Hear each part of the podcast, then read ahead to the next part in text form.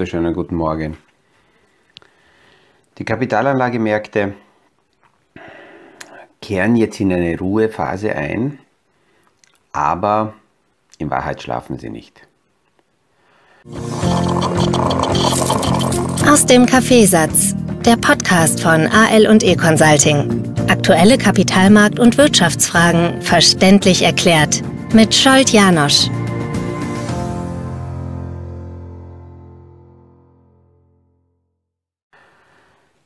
In diesem Podcast vor Weihnachten, ich würde mal sagen, das ist mein letzter Podcast vor Weihnachten, den morgigen Tag lasse ich dann aus. Und die nächsten zwei Wochen werde ich mich in die Berge zurückziehen und von dort, da und dort Themen kommentieren. Mit diesem Podcast will ich im Grunde genau das Gleiche machen, was äh, bis jetzt auch passiert. Überwiegend vordergründig für meine Kunden, mit denen ich arbeite, Einblick zu geben, wie ich mit ähm, ja, aktuellen Nachrichten, Themen, die vom Kapitalmarkt kommen, die aus den Medien kommen, wie ich mit diesen Themen als Financial Planner umgehe, selbst in einer ruhigen Phase des Jahres. Das ist immer wieder die Auslage, die ich für ja, irgendwie wichtig halte, damit sowohl meine Kunden sich entscheiden können und merken, äh, was denkt sich denn eigentlich mein persönlicher Finanzplaner zu diesen Themen? Kocht er noch die richtige Suppe? Schmeckt mir das überhaupt? Will ich mit ihm weitergehen, weiterarbeiten? Auf der anderen Seite Personen, die ich gerade jetzt neu kennenlerne, denen Einblick zu geben, wie die Ideen, die Strategien aufgebaut werden, die wir gemeinsam verfolgen, um auch ja, für sich entscheiden zu können, ob man sich damit wohlfühlt.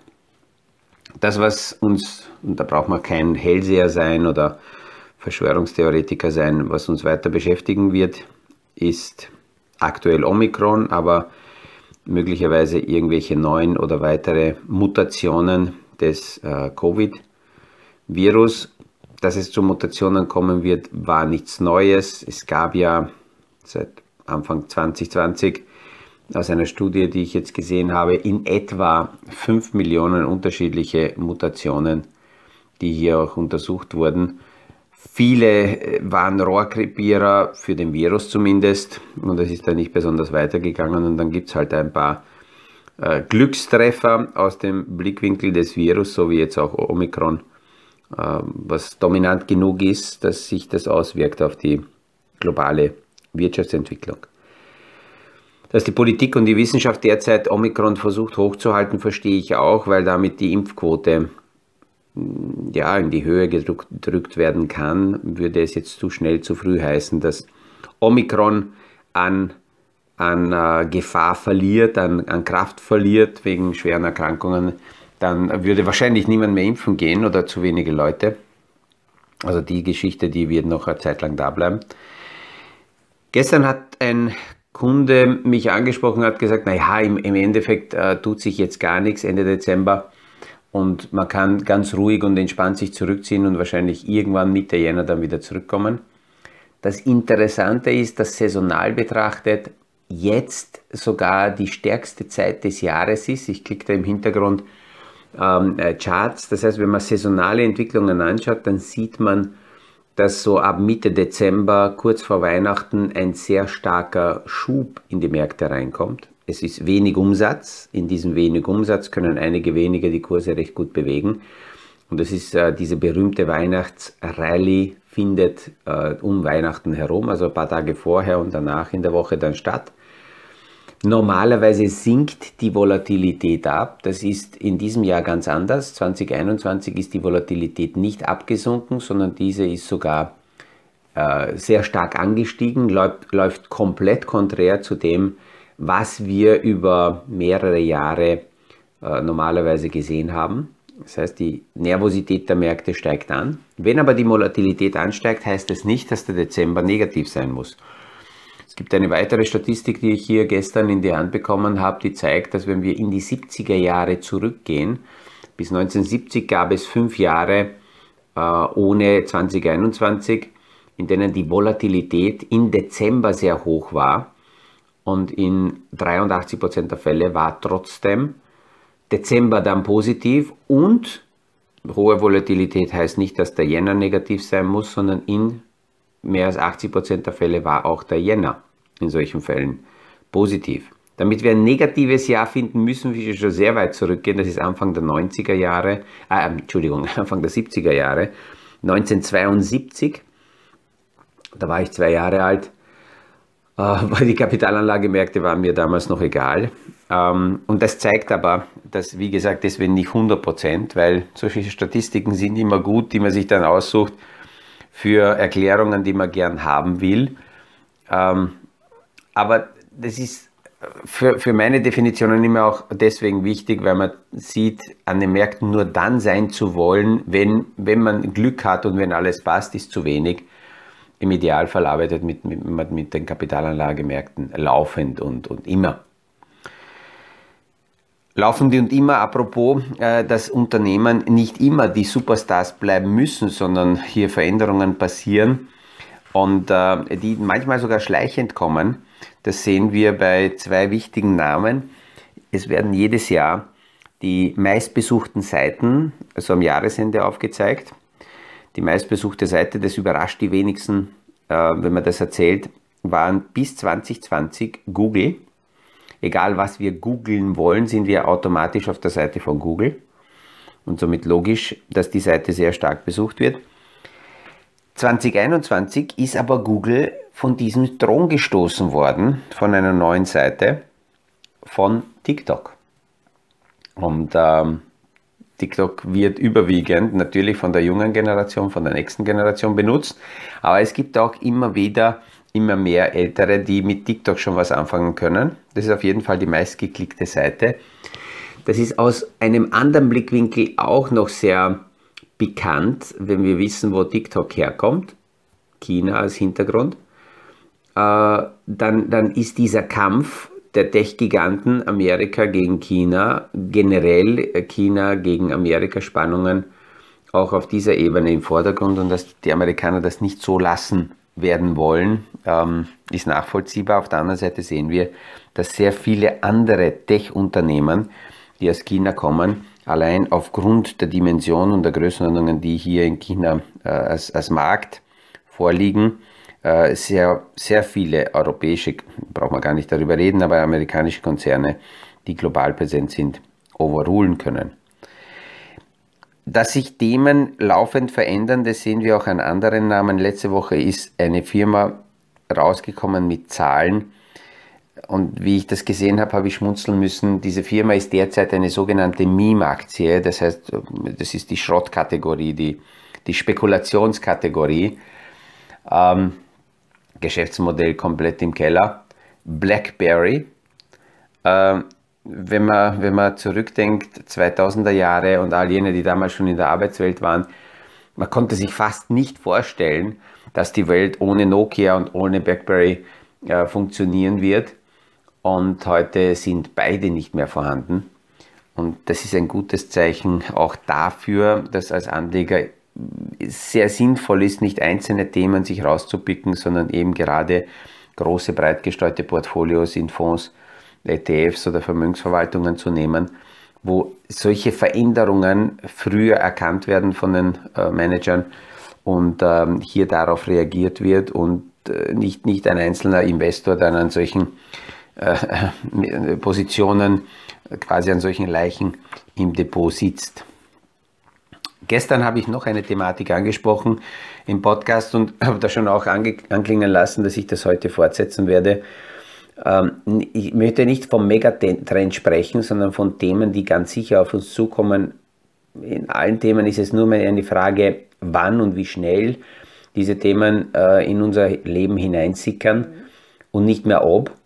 Ähm, gestern haben wir gesprochen über die Entwicklungen in der Frage äh, des Bargeldes, wie schnell dieser Switch von Bargeld und Bargeldzahlungen Richtung digitale äh, Zahlungen äh, gehen wird, wie schnell diese CBDC, das heißt ähm, ähm, die, die Zentralbanken, die digitale Währungen äh, in Umlauf bringen wollen, wie schnell das gehen wird. Und das, das soll nicht jetzt ein Stechensszenario sein oder eine Verschwörung, dass das kommt, sondern all jene, die heute noch sehr, sehr stark in ihrem Geschäftsmodell darauf angewiesen sind, dass es Bargeld gibt, die sind gut beraten, eh schon seit einigen Jahren, sich zu überlegen, wie sie ihr Geschäftsmodell anpassen müssen, damit äh, hier ein, eine, eine stärkere digitale Zahlung und äh,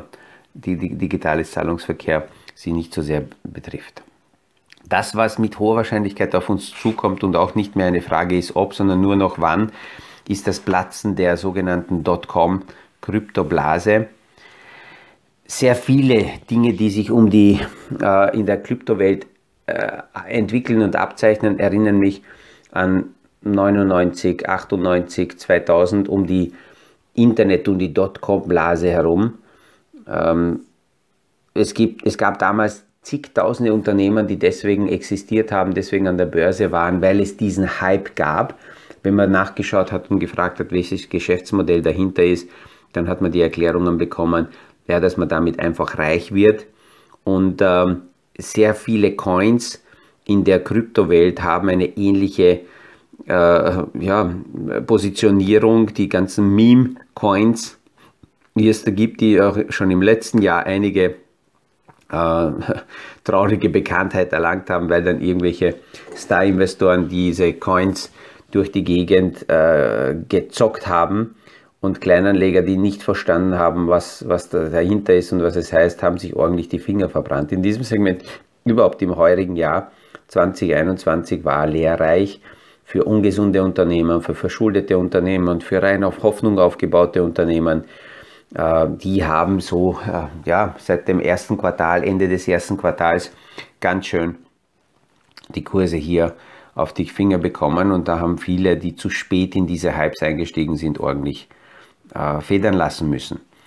Wenn wir jetzt die Kryptowelt hernehmen, dann glaube ich nicht, dass die großen wie, wie Bitcoin, wie Ethereum, wie, wie ähm, äh, Cardano, Solana, alles Mögliche, was da entstanden ist in den letzten Jahren, dass die Großen gefährdet sind, sondern es geht eher um diese Zehntausende äh, Coins, die nur da sind, weil es einen Krypto-Hype gibt. Man muss auf der anderen Seite natürlich dazu sagen, dass in der Blockchain-Technologie heute ähm, wahrscheinlich die besten Köpfe weltweit ähm, arbeiten, weil die Technologie an sich, Blockchain, sehr, sehr viele Bereiche positiv verändern wird, auch aus dem Blickwinkel des Kapitals und deswegen wird damit natürlich gearbeitet. Äh, wenn die Modelle dahinter passen, dann ist es auch in Ordnung, aber überall dort, wo man nur irgendwelche Meme-Themen hat, die äh, werden verschwinden. Ich habe jetzt mit einem Broker gesprochen, der in diesem Segment stärker präsent ist und hat mir erzählt, dass aktuell in etwa 13.000 unterschiedliche Coins existieren und von denen würde man sagen, dass zwischen 95 und 99 Prozent Nonsens-Coins sind, die verschwinden werden. Es werden so in der Größenordnung 50 bis 100 unterschiedliche bleiben. Wenn wir das vergleichen mit der Dotcom-Blase von 2000, damals sind weniger als 50 Unternehmen übergeblieben. Das sind heute die Big Techs. Ähm, aber welche in der Kryptowelt überhaupt überbleiben werden, das werden wir noch sehen. Die, die, die Blockchain könnte ja existieren auch ohne Coins, weil die Programmiertechnologie an sich als Basis, ähm, wie gesagt, die Coins nicht braucht. Die Coins sind aus unterschiedlichen Benefit- und Belohnungsmustern in dieser Kryptowelt entstanden und werden gehandelt. Auch da gibt es schon wieder Weiterentwicklungen. Möglicherweise werden einige äh, Coins Richtung NFTs weitergehen. Was ist das schon wieder für eine Abkürzung? Äh, das ist eine sehr komplexe Geschichte, werden wir wahrscheinlich eine extra äh, Podcast-Serie machen. Das ist die nächste Dimension, die hier Blockchain-basiert entsteht, dass hier Kunstwerke zum Beispiel äh, digital abgebildet werden. Oder ein Beispiel, was hier im Zusammenhang auch mit der Metaverse-Welt passiert. Nike hat ähm, in den letzten zwei Wochen eine Firma übernommen und diese Firma programmiert nichts für die reale Welt. Also diese Firma programmiert für die irreale Welt. diese Avatare in diesen Spielen, äh, die in der virtuellen Welt unterwegs sind, die müssen angezogen werden, ausgestattet werden mit unterschiedlichen Sachen. Und ähm, da gibt es eine Firma, die programmiert die Sneakers für diese Avatare.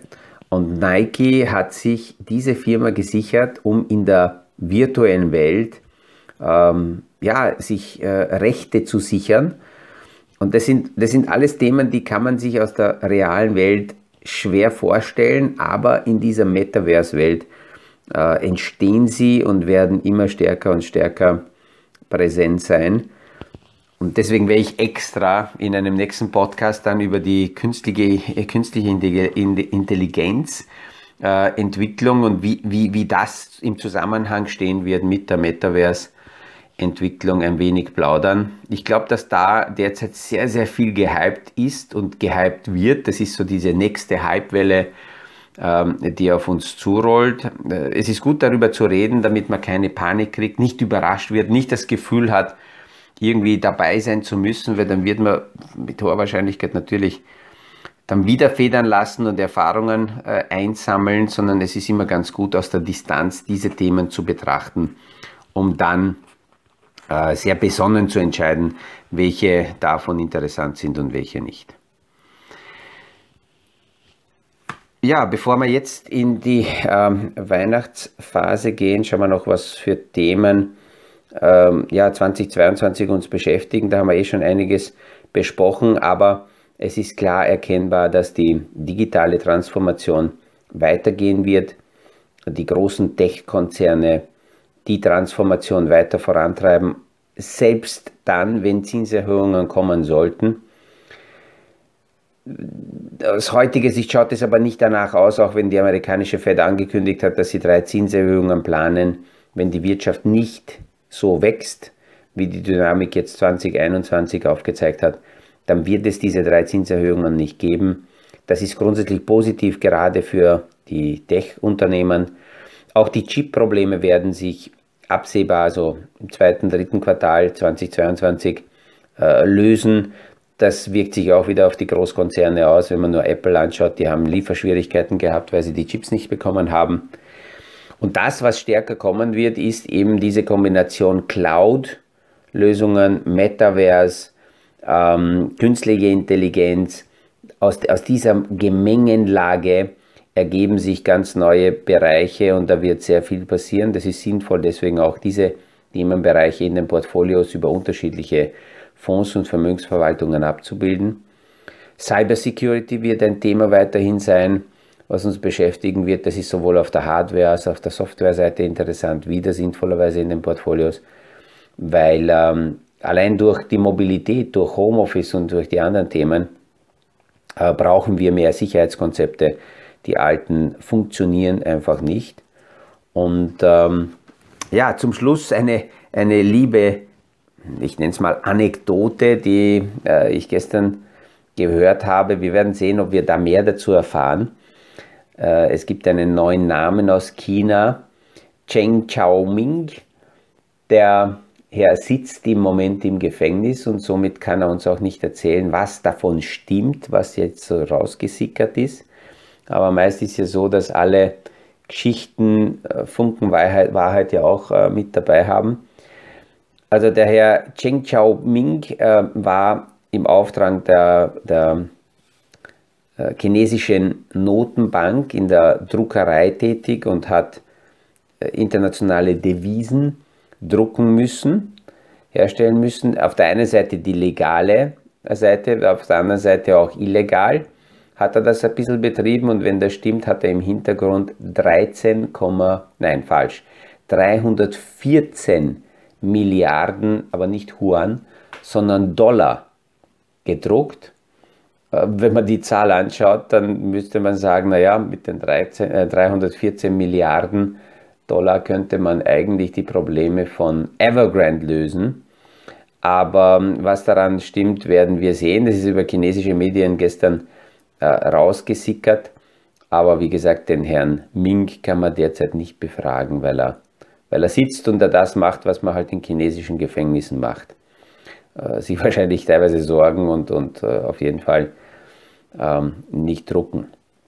Und 2022 wird auch das eine wichtige Frage sein, wie die chinesische Wirtschaft weiter wächst. Die, die Zahlen sind so stark reduziert worden, die Wachstumszahlen nur noch auf 5,3 Prozent. Das ist so wenig, wie wir Anfang der 90er Jahre aus China gewohnt waren äh, zu sehen. Und das äh, ja, wird sich erst in den nächsten äh, Monaten abzeichnen, wie, wie da die Reise weitergeht.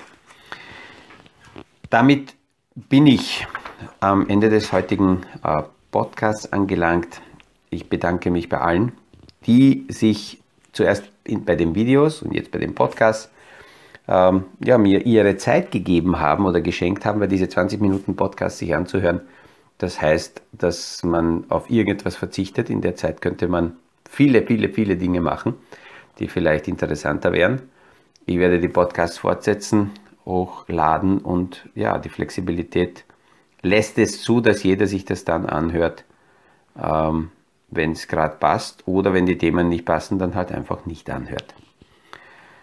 Am 5. Jänner werden wir mit dem Martin gemeinsam, Martin Mikolik, die nächste Kapitalmarktrunde abhalten, wo wir viele Fragen, die uns bis dahin erreicht haben, nicht nur im Podcast, sondern im Videoformat äh, besprechen werden, mit einigen Charts auch unterlegt. In diesem Sinn wünsche ich jetzt mal allen Zuhörern ein sehr, sehr schönes Weihnachtsfest, entspannte Tage, bleibt gesund. Schauen wir, dass diese Welle, die eine Wand sein soll, angeblich an uns vorbeizieht. Und allerspätestens nächste Woche hören wir uns wieder. Ciao, ciao. Das war aus dem Kaffeesatz der Podcast von AL und E Consulting zu aktuellen Kapitalmarkt- und Wirtschaftsfragen. Verständlich erklärt mit Scholt Janosch. Aktuelle Fragen, Rückmeldungen und Anmeldungen zum nächsten Kapitalmarkt-Talk findet ihr auf unserer Homepage www.aleconsulting.at.